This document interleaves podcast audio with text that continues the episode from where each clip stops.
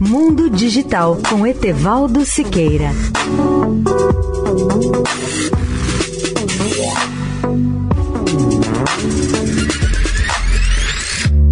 Olá, ouvintes da Eldorado.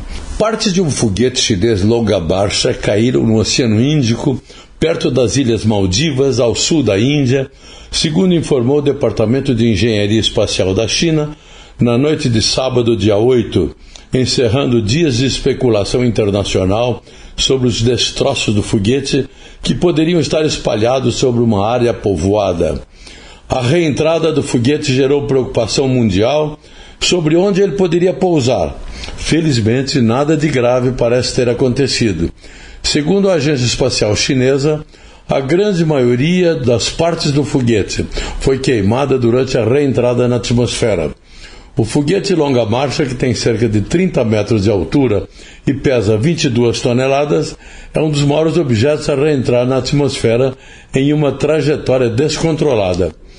Para os cientistas, o risco de uma queda daquele foguete para os seres humanos era relativamente baixo, mas não era impossível que ele pousasse em uma área povoada.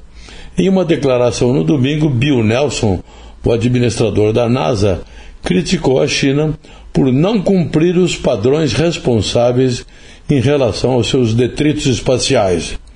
Etevaldo Siqueira, especial para a Rádio Eldorado. Mundo Digital com Etevaldo Siqueira.